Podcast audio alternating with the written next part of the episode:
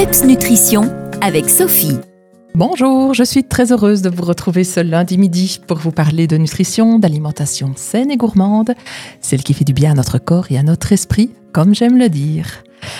Et oui, j'aborde pour vous un sujet qui fait le lien entre l'alimentation et la santé, et aujourd'hui, dans la continuité de la chronique de la semaine dernière, je vous propose une recette qui utilise de la cannelle, cette fameuse épice aux propriétés réchauffantes que l'on apprécie tout particulièrement en ce moment. Alors je vous invite à prendre de quoi noter.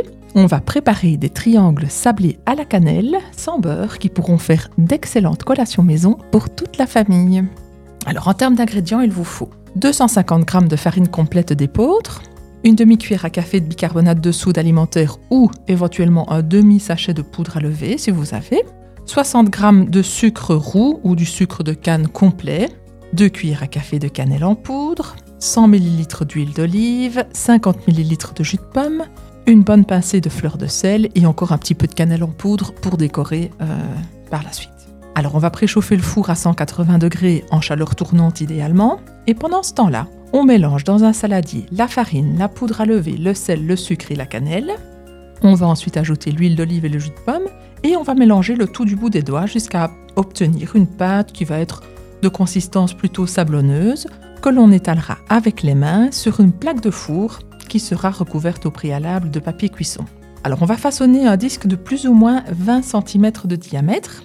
Quand on a fait ça, on va saupoudrer le dessus avec encore un petit peu de cannelle en poudre pour accentuer les saveurs. Et puis on va utiliser une roulette à pizza ou un couteau pour découper 8 à 10 parts.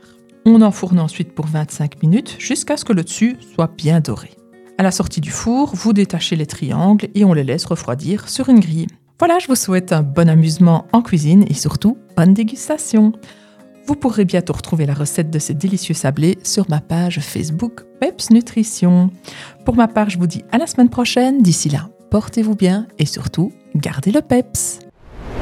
Les meilleurs conseils et recettes nutrition de Sophie, c'est Peps Nutrition. Retrouvez-la sur Facebook.